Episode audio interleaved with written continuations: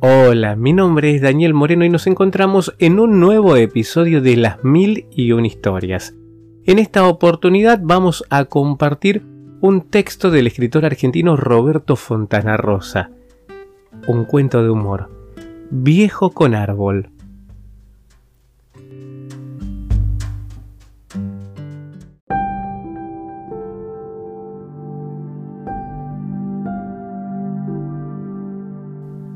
Costado de la cancha había yuyales y más allá el terraplén del ferrocarril. Al otro costado descampado y un árbol bastante miserable. Después las otras dos canchas, la chica y la principal. Y ahí, debajo de ese árbol, solía ubicarse el viejo. Había aparecido unos cuantos partidos atrás, casi al comienzo del campeonato, con su gorra, la campera gris algo raída, la camisa blanca cerrada hasta el cuello y la radio portátil en la mano. Jubilado seguramente, no tendría nada que hacer los sábados por la tarde y se acercaba al complejo para ver los partidos de la liga. Los muchachos primero pensaron que sería casualidad, pero al tercer sábado en que lo vieron junto al lateral ya pasaron a considerarlo hinchada propia, porque el viejo bien podía ir a ver los otros dos partidos que se jugaban a la misma hora en las canchas de al lado, pero se quedaba ahí, debajo del árbol, siguiéndolos a ellos.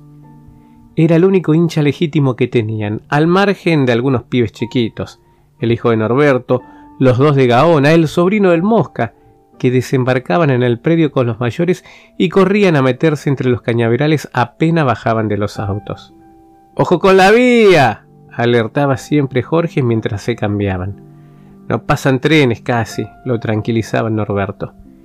Y era verdad, o pasaba uno cada muerte de obispo lentamente y metiendo ruido. ¿No vino la hinchada? Ya preguntaban todos al llegar nomás buscando al viejo. ¿No vino la barra brava? Y se reían. Pero el viejo no faltaba desde hacía varios sábados, firme debajo del árbol, casi elegante, con un cierto refinamiento en su postura erguida, la mano derecha en alto sosteniendo la radio minúscula, como quien sostiene un ramo de flores. Nadie lo conocía. No era amigo de ninguno de los muchachos. La vieja no lo debe soportar en la casa y lo manda para acá, bromeó alguno. Por ahí es amigo del referee, dijo otro. Pero sabían que el viejo hinchaba para ellos de alguna manera, moderadamente, porque lo habían visto aplaudir un par de partidos atrás, cuando le ganaron a Olympia Seniors. Y ahí, debajo del árbol, fue a tirarse el soda cuando decidió dejarle su lugar a Eduardo, que estaba de suplente, al sentir que no daba más por el calor. Era verano y ese horario para jugar era una locura. Casi las tres de la tarde y el viejo ahí, fiel, a unos metros, mirando el partido.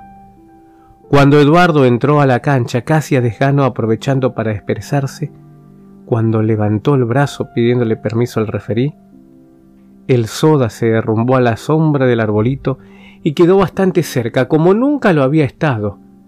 El viejo no había cruzado jamás una palabra con nadie del equipo. El soda pudo apreciar entonces que tendría unos 70 años. Era flaquito, bastante alto, pulcro y con sombra de barba.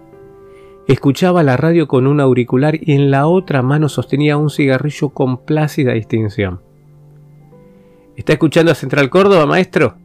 Medio le gritó el soda cuando recuperó el aliento, pero siempre recostado en el piso. El viejo giró para mirarlo. Negó con la cabeza y se quitó el auricular de la oreja. No, sonrió, y pareció que la cosa quedaba ahí. El viejo volvió a mirar el partido que estaba áspero y empatado. Música, dijo después mirándolo de nuevo. ¿Algún tanguito? probó el soda. Un concierto, hay un buen programa de música clásica a esta hora. El soda frunció el entrecejo. Ya tenía una buena anécdota para contarle a los muchachos y la cosa venía lo suficientemente interesante como para continuarla. Se levantó resoplando, se bajó las medias y caminó despacio hasta pararse al lado del viejo. Pero le gusta el fútbol, le dijo, por lo que veo.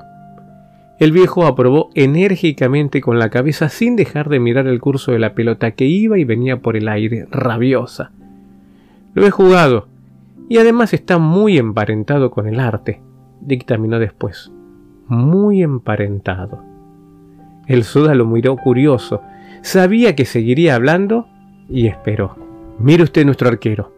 Efectivamente el viejo señaló a De León, que estudiaba el partido desde su arco, las manos en la cintura, todo un costado de la camiseta cubierto de tierra, la continuidad de la nariz con la frente, la expansión pectoral, la curvatura de los muslos, la tensión en los dorsales.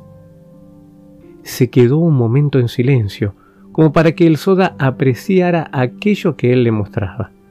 Bueno, eso, eso es la escultura. El soda adelantó la mandíbula y osciló levemente la cabeza aprobando dubitativo. Vea usted. El viejo señaló ahora hacia el arco contrario al que estaba por llegar un córner.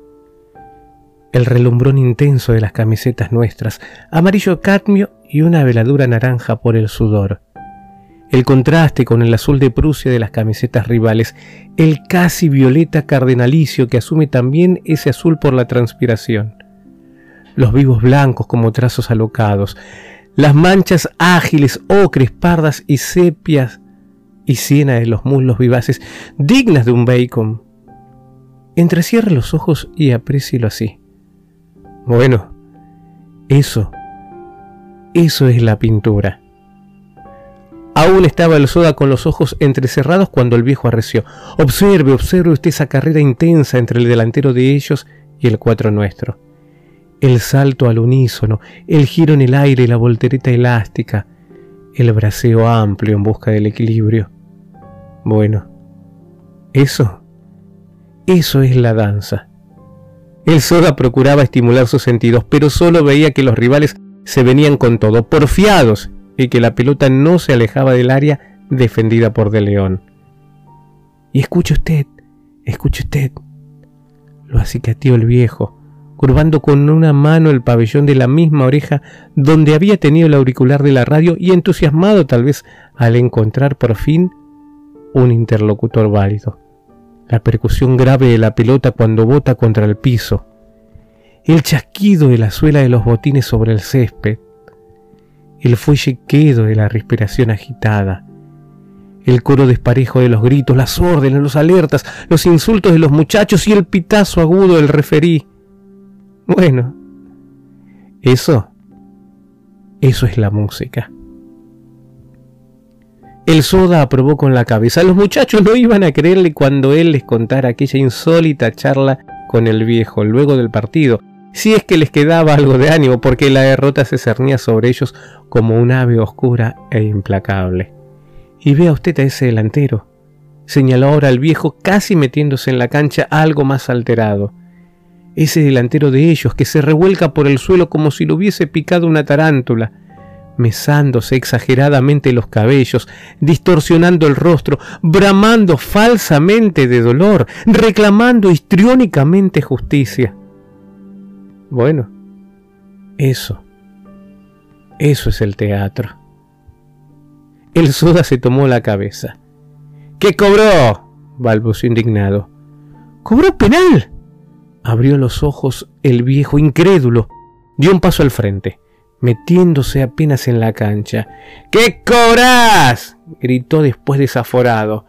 ¿Qué cobras? Referí la reputísima madre que te parió. El soda lo miró atónito.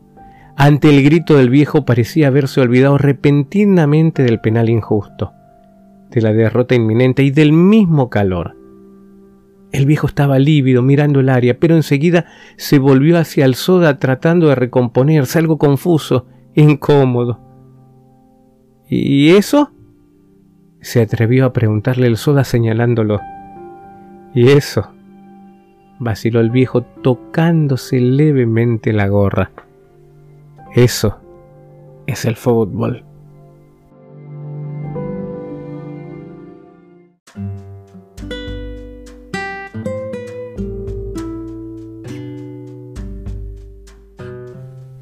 Viejo con árbol de Roberto Fontana Rosa, incluido en Usted no me va a creer.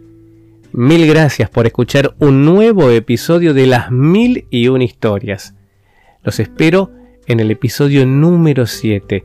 Si te gustó, te invito a que lo compartas y a que me sigas en las redes sociales. Me encontrás en Instagram y en Facebook como Daniel Moreno Locutor.